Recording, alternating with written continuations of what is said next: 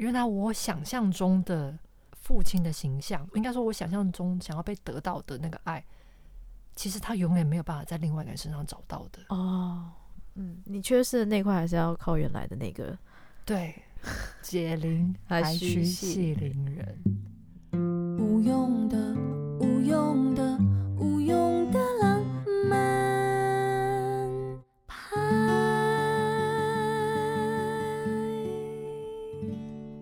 想到这一题这么快就到了。等下，我们现在开始了吗？开始啊！你很紧张，对不对？有那么点。因为我觉得，就是爸爸这一题，我还没有。还现在还没有准备好要面对他，来深呼吸，跟我一样深呼吸，没有问题的。麦克风要爆了。然后，身为一个正式面对 Daddy issue 这一题，算一算，我应该是八年了吧？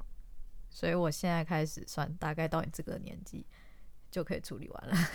我也不知道哎、欸，可是就是如果你愿意很。认真去面对的话，它会有一些 up down up down 的过程，但是你会越来越好的，你一定要这样相信。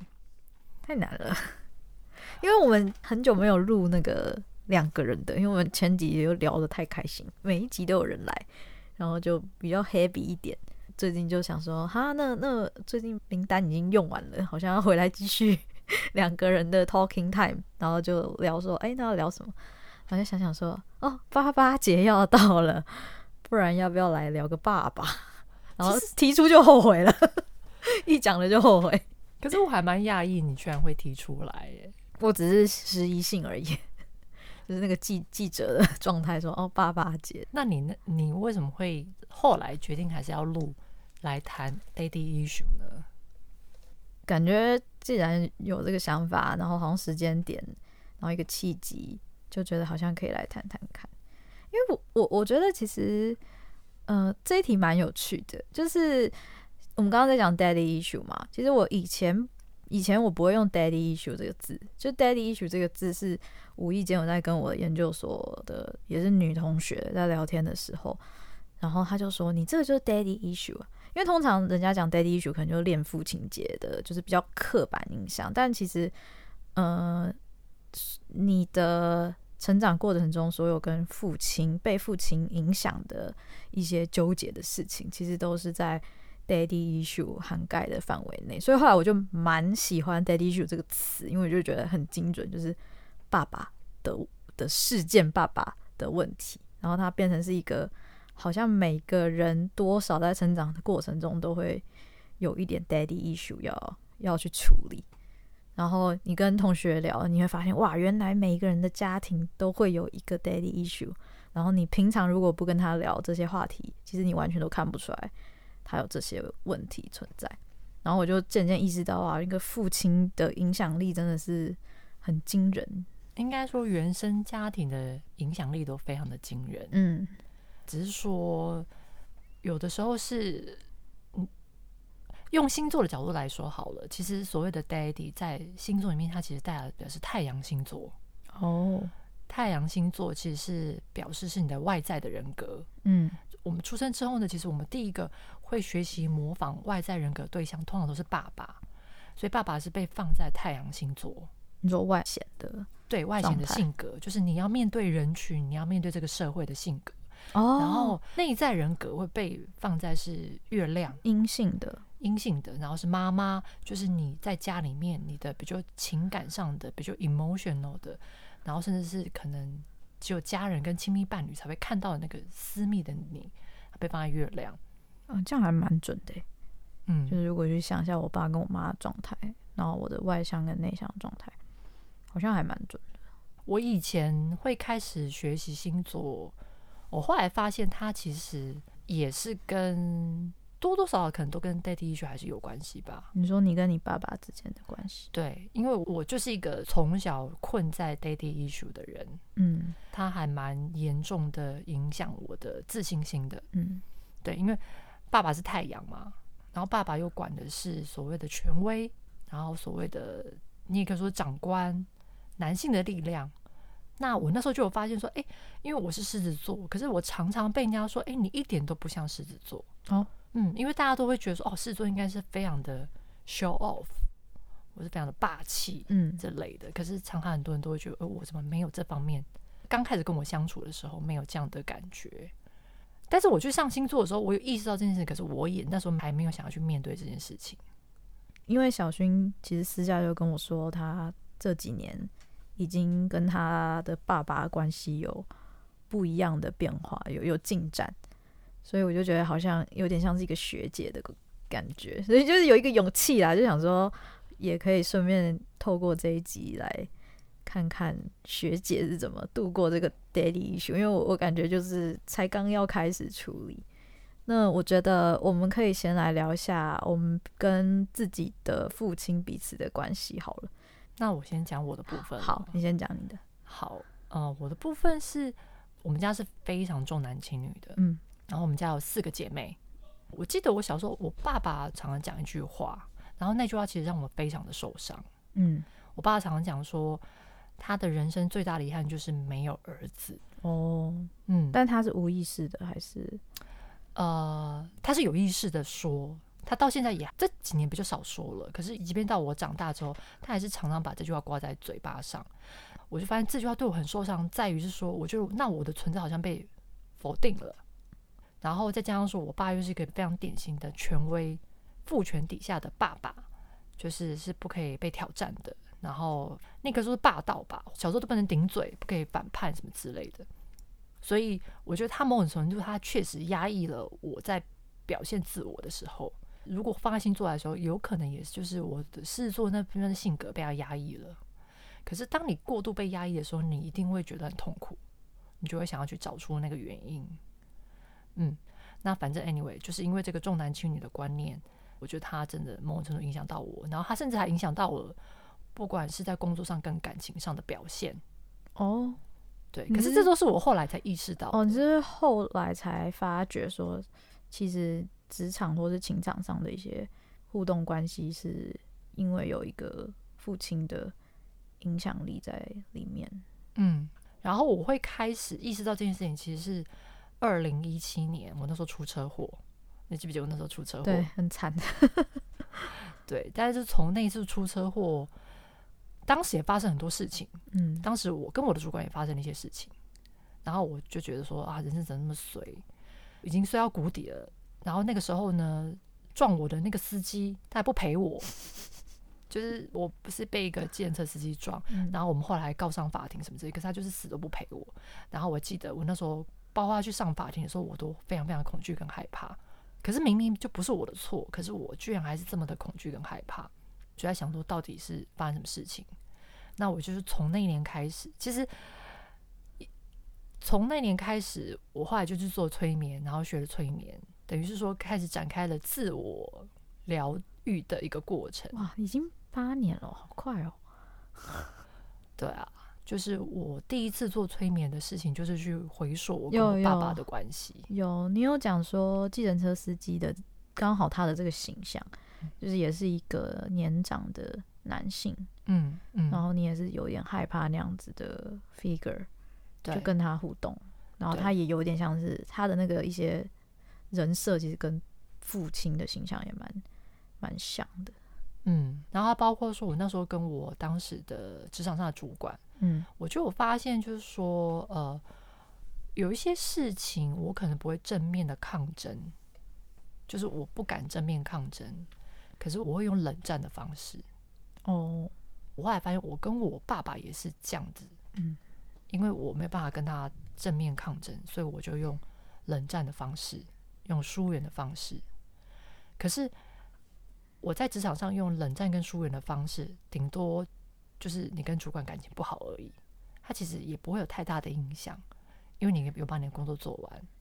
可是当回到你真正的家庭里，你跟你的爸爸用一个这样冷战的方式，某种程度那个气氛是不好的，而且你其实内心老是有，我觉得那时候对我来说是一个缺失吧，就我觉得我好像匮乏了一个什么东西，可是我不知道那个东西是什么，就让我非常的痛苦。嗯，所以你会拒绝回家？不会耶，我从来都没有过拒绝回家这这一题，所以你还是会，我其实反而是非常非常渴望回家的。嗯。我后来有去找到那个原因是，我觉得我的匮乏来自于，其实我最表面上看似我把它推开，我疏远他，可是其实借由这个动作，我其实希望他更加的关注我。嗯，这样有点矛盾。对，你把他推开，然后又希望被关注。是就很像是，就很像是说，哦，你喜欢一个男生，比如说你在班上有一个受欢迎的男生，然后所有的女生都跟他献殷勤，只有你耍酷，对，就你耍酷，那是不是这个女生突然间就会被得到关注？嗯，那个男生就觉得哇，这女生好像不一样。嗯，我后来有意识到，我可能从小到大是用这个方式在面对我爸爸的。那有效吗？当然没有效啦，就是只是造成两个人的更不理解，嗯，更不懂彼此在做什么。那当你不懂彼此在做什么之后，其实你们的关系就会变得更疏远，或者说甚至是想要拉近，可是不知道怎么拉近。就比如说我爸爸，他可能想要用他的方式跟我亲近，像是什么方式？嗯，比如说他可能会在餐桌上，他会跟我们聊一些东西，可是因为他是用他的立场在聊，所以你就我会觉得他在训话哦，我不会觉得他在关心。你不觉得有些长辈的关心其实会让你觉得很压力很大？嗯，对啊。可是我觉得这个前提是。嗯，我还有理解到我跟我爸爸的关系是怎么样，因为我觉得所谓的 daddy issue，其实要先你要回头去看你跟你爸爸的关系是怎么样，因为我相信每一个人的跟爸爸的关系都不一样，因为我爸爸他毕竟他还是一个负责任的好爸爸，嗯，就是说我们在情感上虽然说他自己有他过不去的那一关，重男轻女，还有小时候的一些管教的方式，造成我很大的压力跟阴影，可是。在经济上，在提供这些物质上的安全感，我一直都是有的哦。所以我后来有意识到说，哦，我其实最渴望是得到他的关注跟爱。但他有用他的方式给你，但是你给不到。对，嗯。当然，在这个过程里面，我也后来也我忘了是哪个 moment，就是那时候，我记得有一次在餐桌上，因为我们家还蛮传统的，就是我每次回家。我们家是一定要在餐桌上一起吃饭，然后是不看电视的。即便那个吃饭只有短短的二十分钟，我们全家人就是在一起吃饭。即便你们不讲话，可是我们还是在一起吃饭。在那样的吃饭的场合底下呢，就有时候当然会很尴尬了。对，因为爸爸还是会，比如跟你训话啊什么什么之类的，这样。他都训什么？都有哎、欸，比如说你有没有存钱呐、啊？嗯、你怎么样怎么样啊？结婚啊，然后对象他是不会讲，我爸不会、哦，这个反而不会讲，不会，我爸反而不会训、哦，所以他训的是人生的一些，对，他训的是人生哲理。OK，可是当他在训话的过程，他其实是把他内心的期望投射在你身上。哦，他希望你成功，因为他达不到那个成功，或是他希望你干嘛？对，我印象最深刻是有一次，我爸爸讲到他跟他爸爸的关系，就是等于我爸爸跟我阿公的关系。我阿公其实是个脾气非常坏的人，嗯，所以我阿公其实对他的老婆跟小孩都非常的凶。就他虽然是爱他们，可是他表达的方式是用一种骂的方式。你不觉得这还蛮奇怪吗？好像很多传统台湾家庭都会用骂这件事情来。我觉得上次那个夸张板娘来讲的时候，也说他爸都是用讲脏话的方式相处，我也是蛮惊讶的，觉得。对啊，有有点难理解。嗯，先让我把这趴说完，嗯、我再听听你的部分。好，然后那一次，因为我阿公是日本教育时代下的人，嗯，所以他是更严格的，他的严格大概是我爸爸的十倍。所以那个时候，我才突然间意识到说，哦，原来我爸的爸爸是这样对他的，而且我爸的爸爸更严格，从来没有对他流露过任何的爱意。嗯，所以他其实是一个。没有被爱过的小孩，嗯，当下我理解到这个部分的时候，我突然间觉得我好心疼这个人。那小小时候你只是听，可是你不懂，你可能还没有意识到这么多事情。嗯，那因为是我开始做催眠，然后开始做很多自我疗愈的过程，我就开始从另外一个角度去听他讲这个故事。我觉得很奇妙，就当你不再用一个女儿的角色，当你是用一个更客观的角色来听他讲个故事，把他回归到他也只是一个人。然后他也曾经是一个有父母的小孩，那他的父母怎么对待他的，就其实会影响到他怎么对待他的小孩。嗯，因为在他们那个年代，我相信他们可能更不懂得，或是更不知道怎么好好被爱。嗯，所以那个当下，我感受到的是，原来我爸即便到这个年纪，他还是非常渴望得到他爸爸的认同。即便我阿公都过世这么多年，他都还会心心念念说：“哎，我现在做的所有事情可不可以得到他的认同？”可是我阿公对他这么这么的凶，所以当下我突然间觉得我好心疼这个人哦。所以那个瞬间我就放下了。有这么瞬间？哎，很奇妙哦。就是我，我只能说，因为你开始要准备走上这个 journey，可是我只能跟你说，你一定得要先，就像你打怪一样，你得要通过很多黑暗的关卡。嗯，有时候当你得到那个钥匙，或是你找到那个通关密语的时候，其实也就是那个瞬间而已，就是一瞬间的，其实就是一瞬间的事情。但是你前面得要很辛苦的去度过那一些你内心的魔障。好，现在有时候都会觉得工作忙一点好了，就不会去想那些事情，因为有时候这些 issue 都是。你真的很闲的时候，它就会一直跑出来。我我的方式可能就会用忙碌来算逃避吧，就觉得那你工作很忙，你就可以一直不用一直待在家里，然后看到那样子的问题。不是有句话说是那个房间里的大象嘛？我觉得有点像是那样子的存在吧。就是对我来讲，我之于父亲的样子。那你跟你爸是什么样的关系呢？嗯、呃，其实。就是我爸跟你爸是蛮不一样的，对，他其实不会重男轻女，他也不会在日常生活中讲难听的话，他感觉跟你爸我有点相反，对，他就是蛮不负责任的一个人，在经济上或是作为一个父亲该做的事情，他都 fail 了。包含没有一个很好的工作啊，或是没有给家里很好的资源，所以我小时候印象都是他跟妈妈之间永远都在为了钱吵架。哎、欸，可是我记得你们不是小时候曾经在国外住过一阵子吗？对，那个是跟着他一起去读书，就是他在国外读一个学位，然后我跟我弟那时候已经出生了，然后才跟他过去。可是据说他还没有把这个学位读完就回台湾，后来是。他进了一间银行，后来离开那间银行是里面的一些政治的因素，他就被斗掉了，反正就是被弄走，对。然后后来就有点一蹶不振吧，然后就是陆陆续就是打一些工啊或者是什么的。所以我觉得我自己出社会之后，也可以理解在那个社会上打拼的那种不容易。可是小时候你的那，你看到那个状态就是他就是很不稳定，那。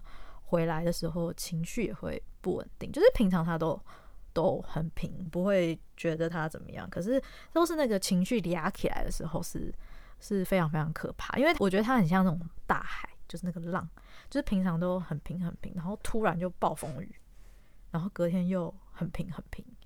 比较具体的事件是，你就不知道为什么你爸妈就是在一个空间，他们就是突然就是叫得很大声。然后你就出来之后，你就会发现所有的家具都被摔烂，什么什么的。就是我爸从来都没有 physical 打我们或是什么的，可是你的东西就是会一直被摔坏，或是撕掉，或是什么的。就是它有点像是你是身在那个暴风圈，你没有受伤，但是你还是遍体鳞伤。我不知道该怎么讲，它是一个没有流血的一个一个伤害的过程，你看不到伤口的伤害的过程。好。但是你说你出去看到很多东西都就是摔啊，因为他情绪来说就是会摔家具，会摔各式各样他眼前可以看到的物件来宣泄他的情绪了。所以你是被这种突然间爆发，对对，会吓到，会恐惧。嗯嗯嗯，因为我跟我弟，我觉得我们对这个东西的记忆应该是小学一年级就开始了。哎，是已经回到台湾了。对对对，可是因为我们四岁就回来，所以其实你说四岁以前的记忆有点不太记得，所以就是四四五岁的时候，你就会常常看到父母因为钱的问题在吵架。我觉得我印象最深刻的是有一年的圣诞节，你知道那个年代嘛，就是买玩具是，嗯，也不是很容易，就是你可能要。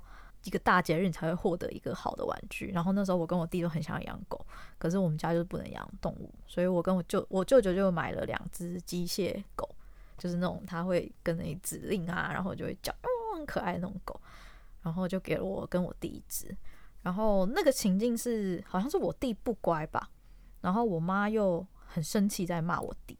那可能我爸那天工作不知道是发生了什么事了，就是也也不顺，所以他很讨厌听到我妈嗲起来的声音，所以他就冲出来，就把我弟的那只狗在我弟跟我面前全部都砸烂。然后因为我弟那时候超级喜欢神奇宝贝，然后他第二个动作就是他，他第二个动作就是就是冲冲出去阳台。把我弟的那个神奇宝贝的海报撕掉，可是你你那时候你你救不了你弟，就是因为我记得下一个动作是他想要拿一个我们家的谢谢我们家的那个棍子想要揍我弟，然后反正就被我妈挡下来了什么的，因为我们记忆中是都没有被他打到啦，但是我们不知道是不是因为我妈挡住或者是什么之类的。然后你那个当下是，我很想要救我弟的东西，可是我没有办法。然后我看到我弟是吓坏了，嗯，那时候其实你什么都不懂嘛，然后你很珍爱的东西就是一直被一个你无法抵挡的力量一直破坏。其实那那是很可怕的事情。你看，你真爱的东西被你身边最亲近的人。一直破坏，就是有点像是你花了很多钱买了一个房子，然后今天那个龙卷风来，然后把你的房子全部都卷走了，然后你你很无力这样子。那是我一个印象很深很深刻的一个一个事件，然后那是我跟我弟至今都很很 vivid 的一件事。那应该才六岁七岁左右，这件事情对我跟我弟最大的影响是，我们不懂得。在生气的时候，怎么正确的宣泄自己的愤怒？因为，嗯，我跟我弟的被影响的东西不太一样。是我愤怒的时候，我会讲一些非常难听的话，这是我 get 到的，我爸教我的。因为他就是生气的时候，就会讲一些很难听的话给我们妈听，或者是就骂人这样子。然后我弟他生气的时候是会摔东西的。前阵子他才跟我讲，他就说，他说他没有办法交女朋友，他每任女朋友只要吵架，他就会把所有东西都摔烂。可是他摔完之后，他就会自己默默的去把那些东西收好。可是他的女朋友也吓坏了，然后他就回来跟我说：“姐姐，我真的不知道生气的时候该怎么正确的去。”我我我我没有别的方法可以去表达我的愤怒，可是我觉得我可以理解，因为我生气的时候，我都会讲一些很毒的话，就是去去伤害别人。就是我们一个是形体的伤害，然后一个是语言的伤害，就是我们两个捕捉到的那个宣泄愤怒的方式是蛮不一样。可是我们就是就是因为我们的爸爸是那样子去诠释自己的愤怒，所以。这对我们两个来讲，至今到现在，我们两个都已经，我弟二十九岁啊，我三十岁，还是一样，就是这个问题还是一样。那你要说解决方法嘛，就是我弟现在就是不交女朋友，就是他不去发展亲密关系的对象，因为他其实是在，他其实也在保护别人，因为他发现他如果亲密关系里生气的话，他会去伤害别人。那我是比较幸运，是我的另一半是一个感受不到情绪的的石头，就是他蛮好笑的，就是我在讲一些很恶毒的话的时候，他都听不懂诶，所以就某种程度上好像他也 get 不到，所以他也不觉得我在讲伤害他的话，就是这只是幸运啦，就是反正我们两个就是都有在长大之后找到一个。处理的方式，可是变成是这件事情，我们至今都很很不知道要怎怎么面对我们爸爸，因为我们现在跟父亲的关系是，其实我爸妈没有离婚，这这就是一个我们觉得很玄妙的事了。我爸妈没有离婚，可是他们已经十几年没有讲话了，因为他们住在一起哦，然后完全不讲话，然后我爸自己一间，然后我妈自己一间，我爸会在不同的时段用厕所跟。厨房，然后我妈会在不同的时段，所以就很就是他们在这十年来已经找到一个他们既不分开但又不影响彼此的平行世界的生活。那你跟你爸爸会讲话吗？嗯，不太会。那你可不可以再多说一点关于你跟你爸的关系。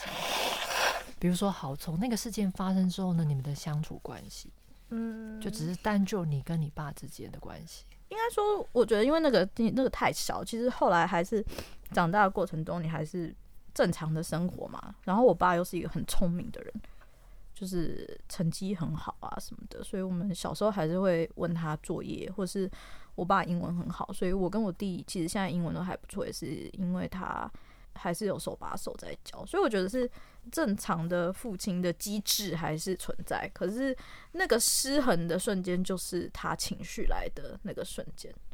当，我前面有提到那个经济的问题嘛，但是因为你小时候你也没有办法去处理一个家的经济问题，但我妈也没有让我跟我弟必须要做到，可能去外面打工什么的，就也没有到这种程度。但我们也就在一阵莫名其妙中就。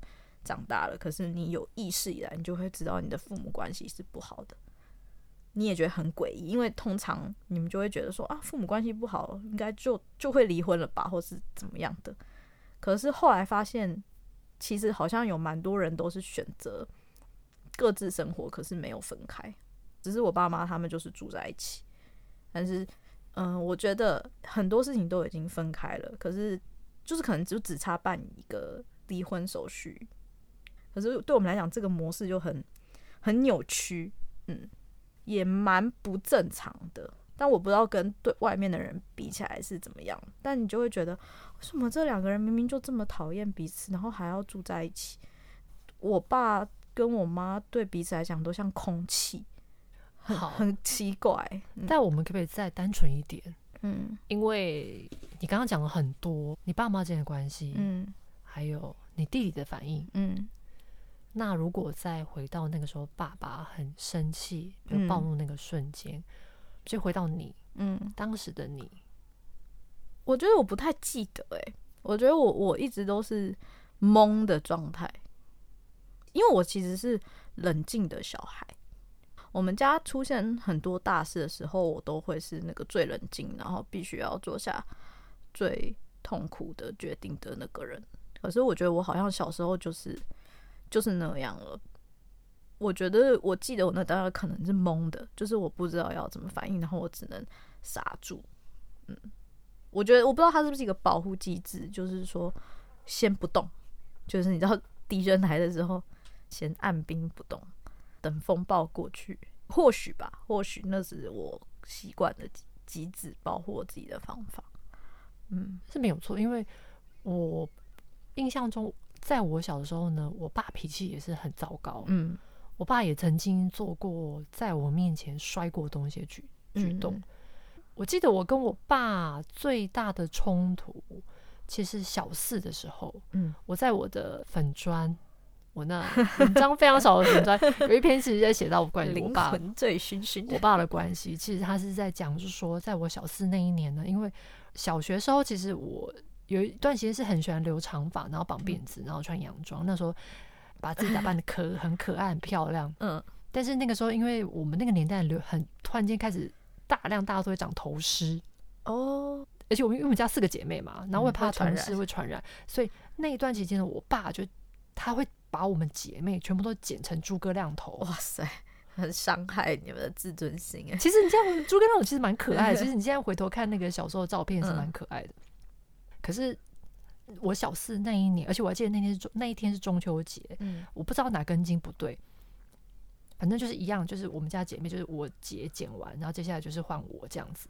那其实其他的姐妹好像都对这件事情没有太大的反应，可是我那一天我就突然间觉得说，我为什么不可以选择我想要留长发这件事情？然后我就在他面哭闹，然后我爸剪完之后呢，他就他就突然他也是突然间暴怒，他直接把我推出门，嗯。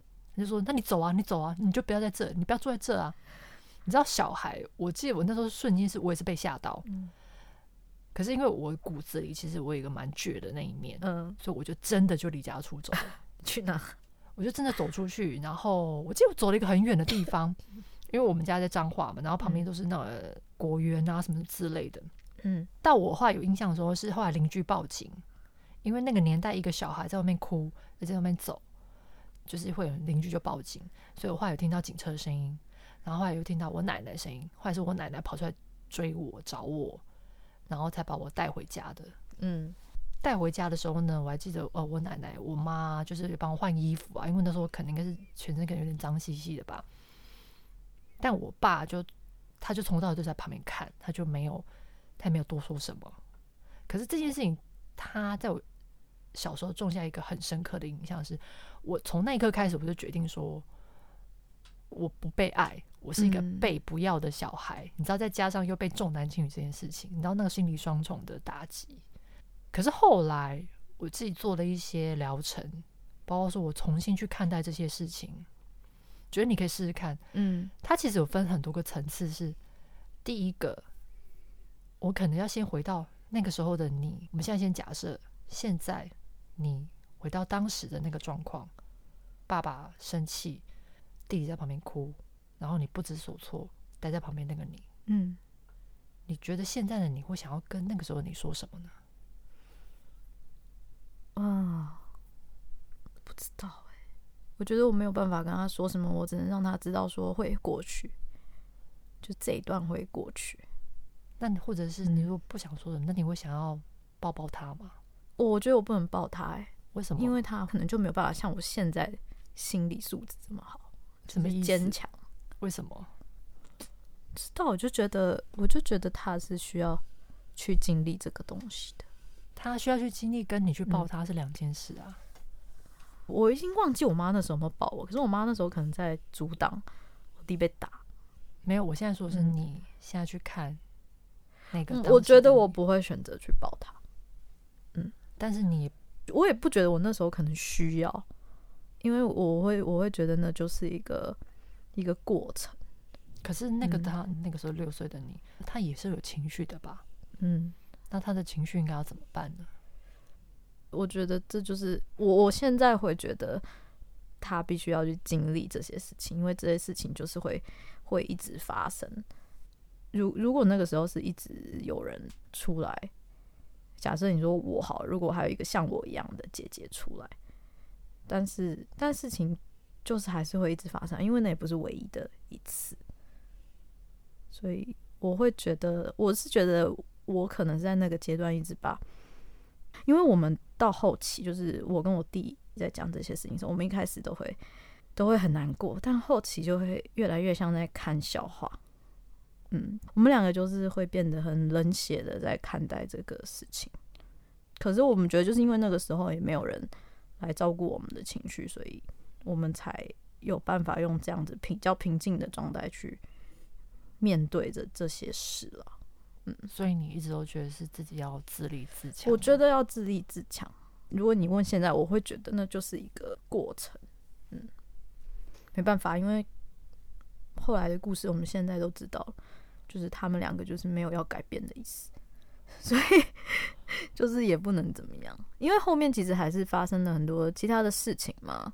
我们长大才知道为什么我们的父亲会莫名其妙的暴怒。是因为其实我们妈妈是一个很，嗯、很令人烦躁的人，但是那个烦躁是我们长大才发现的，就是他是那种啃咬式的烦躁，他不是那种很，就是我们看的在那种菜市场里面那种嘎嘎嘎的那种阿姨的那种烦躁，她是会不停的跳针的问你同样的问题，然后我刻意想象我爸那时候可能工作已经不顺利了，然后回家又要面对。太太一直这样跳针的重复去质问他，他内心也很想要改变，但是他改变不了的问题，所以他爆炸。可是我们小时候只看得到结果，看不到那种细微的过程。是我长大之后出社会之后，然后我妈妈开始有那些行为的时候，才意识到哦，原来我爸当年可能也是被我妈每天这样子刺激。所以他才会暴怒，因为我现在也会被我妈弄到暴怒。然后我妈就是一个你要生气她才听得懂你讲话的人。可是这样听起来，你已经开始学会用更客观一点的视角去看整个事件，嗯，而不是从一个单一的小孩的视角。嗯，是啊，是啊，是啊。我觉得这是疗要疗愈自己，我觉得很重要的第一步。嗯，我当时在我，我小四的那个时候。其实我后来也是做了很多的类似像这样的一个跳脱跳脱视角，视角嗯、对，跳脱视角去看去理解，比如说当时爸爸的位置是什么，嗯，还有就是当时我身为一个小孩，我的位置又是什么，然后去重新看待每一件事情，而不是说只是当时困在一个那个时候我小四的我觉得我不被爱，嗯嗯嗯，那就是太太主观了，太主观了。对，可是我们难免嘛，因为我们那时候被困在那个时候，嗯。所以我是后来才慢慢慢慢透过这一步，然后慢慢去解开我当时的这个结。嗯、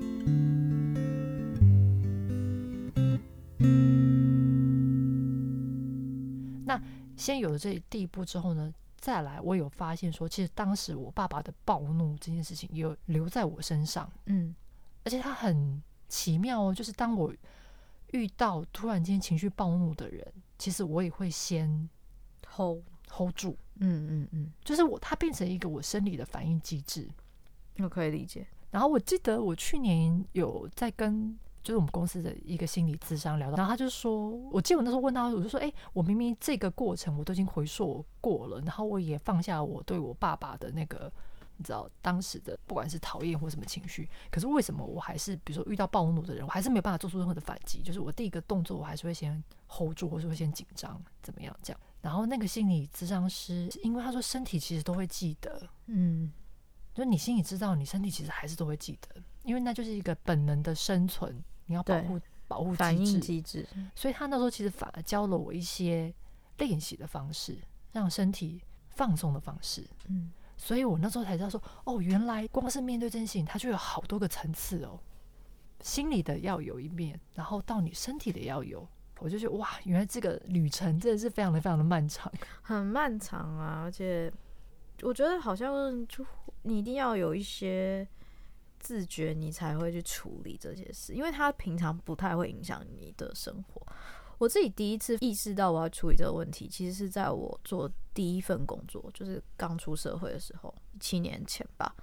然后我也是跟主管关系不太好，反正中间就是出了一些事情，然后就被 HR 就是抓去对谈，然后他就突然开始问我说：“你是不是有一些原生家庭的问题？”需要帮助哇！现在 HR 有训练到这个程度，对对对，那个 HR 其实 HR 好像还蛮懂的，因为我觉得每个人的问题应该都差不多，就在职场上的人的问题。然后我才意识到，哦，原来父亲之于人的影响力其实是会扩及到你在社会上，只要跟权威有关的都会有影响。那主管之于下属，他就是一个上对下的权威关系嘛。当时我遇到的状况是，我面对压力的时候，我都不求救。就是这件事情，我假设某个东西我已经我其实做不来了，可是我会硬做，我会自己加班，或是很超时的做这些事，然后就是不断的承担承担，然后沉默沉默，然后可能累积三个月之后，我就大爆炸。但是我的主管他就是一个大直男，就是他也不太会去觉察一些，嗯，生活中我可能已经有一些反应，可是他不知道，因为我也没讲啦，所以这不能怪他。后来他就是可能三个月之后，我就大爆炸之后，他才知道哦，原来有这些问题。但是我现在回想起来，我就会觉得好像也不是他的问题，因为我自己不讲，所以。所以那个 HR 才会觉得说，哦，这个是不是跟你自己原生家庭的有一些状况是是相似的？所以你在职场上会有这种不求救，还会有一个问题是会很怕麻烦别人。那你觉得这跟六岁的你是不是很像？嗯，你是说不求救吗？那我要跟谁求救？这是重点。当时也没有人啊，就是就是那个那个，如果你说六岁情境。没有人了，你也不懂要打一一三，或是你可以不一定啊，搞不好有些人会说，怎么会？有些人可能会突然间说：“哎，爸爸不要生气。”谁敢讲那个啊？但我我我觉得，哦，我们家好像不太可能这样讲哎，但或许吧，就是就是当下那个反应，因为确实就是会觉得先看看我自己能不能处理，再来，然后就会有点把这个习这个做事的方式带到了职场上，那变成是说，其实有些问题你是可以透过请求帮忙或是去争取去改变的，可是我却没有这样选择。那那就是我出社会的时候突然惊觉，哦，原来这个有关的，但我没有想到。是那个 HR 的一句话，让我觉得很很震惊。嗯，哇，我觉得蛮棒的，就是你遇到个 HR，然后他跟你讲这句话，然后你又有意识到这件事情。对，后来就离职。可是我后来有发现一个很巧妙的事情，嗯，就是我发现我身边的好朋友有蛮多人或多或少都有 daddy issue 的。我觉得应该每个人都有。但我我我所谓的有是说，就是跟爸爸有一些嫌隙，还是就是谁没有疏离，或是这种状况？因为也有人的 daddy 不是这一块啊。哦，我说的是 daddy 是他的某一些呈现的状态都有点像。哦，你是说类似的情境吗？类似的，比如说疏离感，比如说你跟你爸爸是疏离感，然后我一开始跟我爸爸也是疏离感。嗯，我曾经也遇过几个朋友，都一样都有这个。疏离感的问题，然后因为这个疏离感，就变得我们要自立自强。嗯，你就会觉得好像什么事情都要靠自己，可是靠自己其实是一件蛮累的事情的。对啊，真的，我觉得那时候有一个点是，我觉得也算是被那个 HR 提醒到吧。我记得我那时候就是有一种，我不想要变得跟我爸爸一样。我不知道我是讲的这句话还是有这个思想，因为我爸以前就是一直都没有工作嘛，所以我那时候还有一个迷思，就是会觉得如果我失去了这份工作，代表我就是一个不好的人。然后我如果一直换工作，就会变得跟我爸一样，就是做工作都不稳定。可是其实很多工作都是必须要不断的尝试，特别是在二十岁出头的时候。你要不断的尝试，才知道什么才是最适合你的工作。可是我就是现在那种，如果我一直换工作，我就会跟我爸一样，我会变成那样的人。我就突然有一个结被解开，是当我一直去想，我不想变成爸爸，本身这个 idea 就已经被爸爸影响了。你你懂我那个那个逻辑吗？就是他不该是我不想变成爸爸，而是。我想成为一个什么样的人？我想要成为一个在职场上持之以恒的人，而不是我不想要跟我爸一样一直换工作。虽然那个结果是一样的，可是我就是现在前面的那个，我不想跟我爸一样一直换工作。我就被那个 daddy 的那个 figure 一直像一个乌云一样笼罩在我的直癌上，这样子。其实这也是一种吸引力法则啊。嗯。因为你一直在抗拒这件事情，可是当你在抗拒这件事情，就代表说你的专注点、你的焦点都在这件事情。嗯，这让我想到，就是我有一段期间，我的恋爱有一点小变态。怎么说呢？我有一段期间，我很迷恋年纪比我大很多的男生，很多是多多十岁哦，八九岁、十二十岁的时候就这样吗？大概没有哎、欸，大概是在哦，不止。我如果真的要回想，应该是说我可能从国中、高中的时候，我那个时候我就会开始不自觉的迷恋一些男老师哦。对，嗯，成熟的男，成熟的男生，嗯，但那时候自己还没有意识嘛，嗯，你会觉得哎、欸，你迷恋他，可是你也只当做一种崇拜。然后是到你后来越大，你发现说，哎、欸，我怎么会老是总是吸引我都是年纪大的。或者是对他是一个成熟的男生，然后甚至是我有阵子不是在玩交友嘛，嗯，然后我记得我那时候设的年龄也都是蛮大的这样子。但这跟你觉得跟你爸爸有什么影响？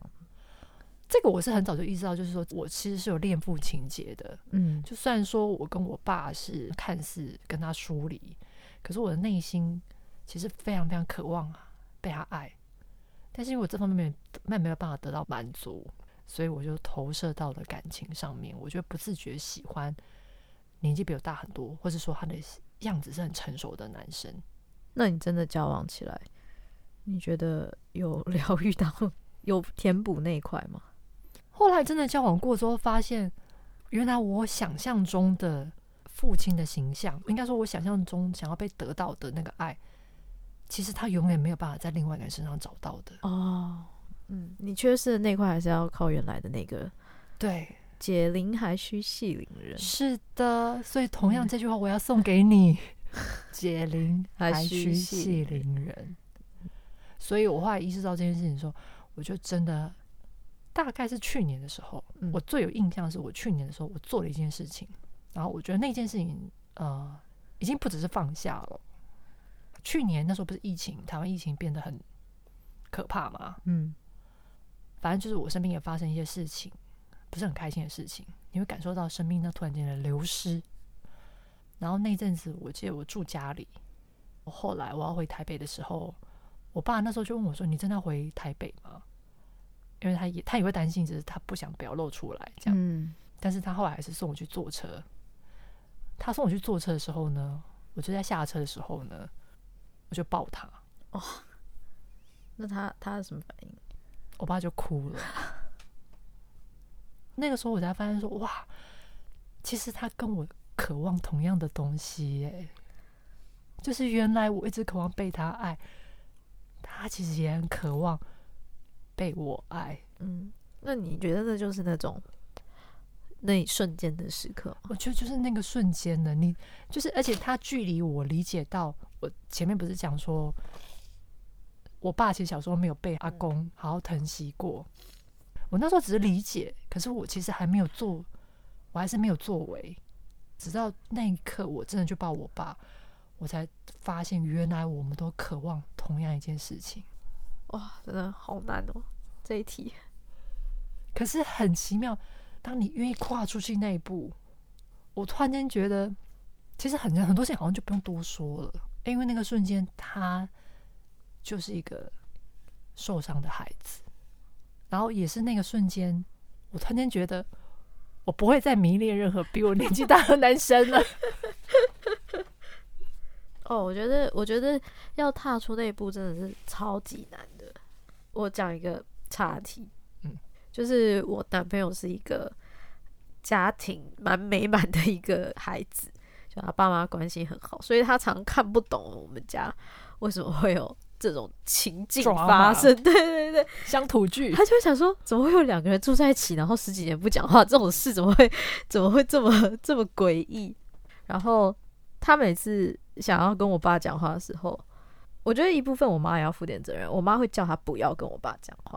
对，我妈也是一个，这是另外一个课题。但我觉得我妈某种程度上也很影响了我们跟父亲和解的过程。其实她有点像是在抓队友吧，就是希望小孩子跟他站在同一边。他就觉得你不要，他就是这样，所以他也是跟我男朋友说，你不要跟他讲话什么的。所以他孤立你爸。对对对对，你爸其实是一个被孤立的。对对对，但当然他有他。真的不够好的地方，可是这一点就真的是蛮，我觉得有时候也蛮同情我爸的。但后来就我男朋友就开始跟他讲话了，就就是有时候也是觉得还蛮有趣的。然后可能开始跟他讲话之后，我反而是从他跟我男朋友的对话中开始有点比较知道他在想什么。可是我觉得他就是一定要有一个外力进来，你才有机会去改变，因为。因为我觉得我们要主动去做到这件事情挺难的，呃，就是要很很有勇气吧。就是光是好好讲话这件事情，就是要很有勇气。像前一阵子才发生的事情是，因为我们家厕所有一个柜子，然后他每次用完都不管，然后我就很生气。后来因为我不跟他讲话，所以我就贴纸条，我就写一个 请关门的纸条，就贴在那个那个柜子上。然后不知道为什么他还是都不管，然后他会把那个纸条就贴在 旁边，然后继续就不管。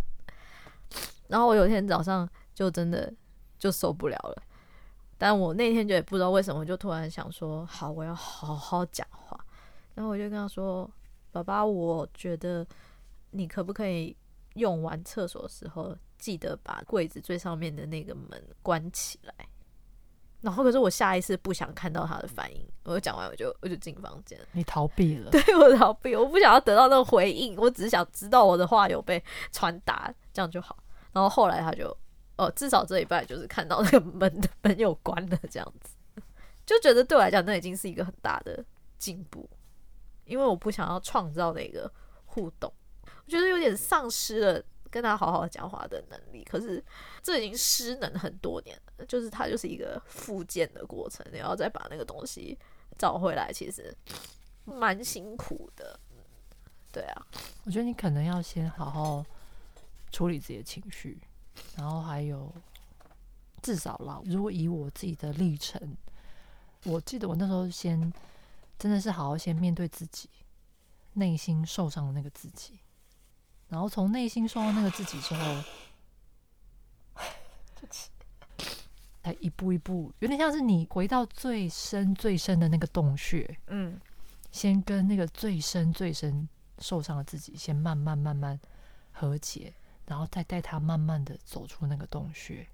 然后走出那个洞穴之后呢，也开始用，比如说我以前也是跟我爸讲会带情绪，嗯，这难免。但是你后来发现说，其实情绪都是自己给自己的，其实跟他没有关系。所以是在后来慢慢一步一步，我用一个把他当做一个朋友的方式来跟他讲话，嗯，而不是用一个。爸爸应该要怎么样？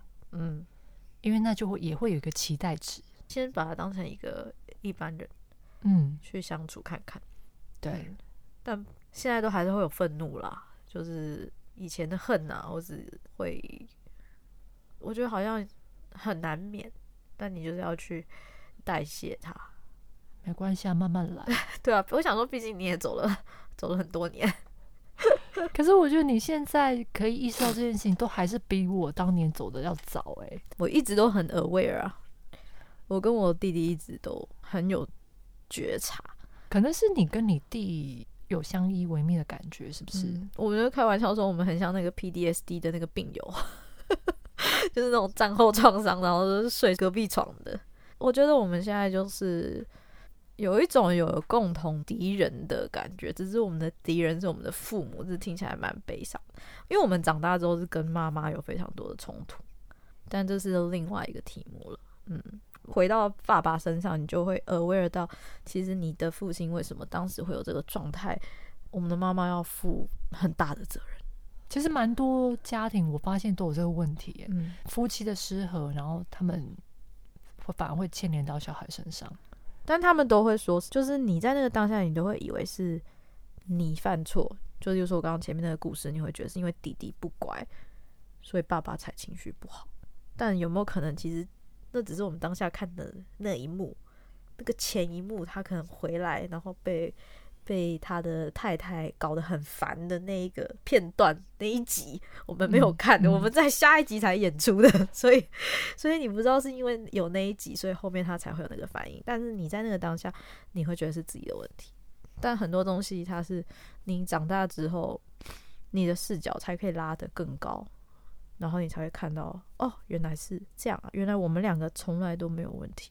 就是我跟我弟长大最大的觉察，就是我们两个就是受害者，他们两个的问题到现在都还没有解决。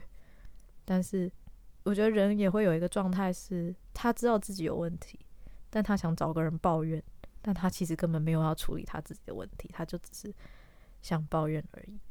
那可能我们的妈妈会来找我们抱怨，然后我们就会觉得这不是我们的问题，可是冲突就在这个时候发生了。嗯，所以他就是一个刚好这几年，我跟我弟也都比较大了，所以不断的会再被拿出来讲的。但我还是觉得很棒哎，就是你到三十岁这个时候有意识到这些事情，嗯，所以这代表你现在可以重新用你的视角去重新演绎，希望可以 reset，嗯，restart 你跟你爸爸的关系，而不再受你妈妈的影响。哇！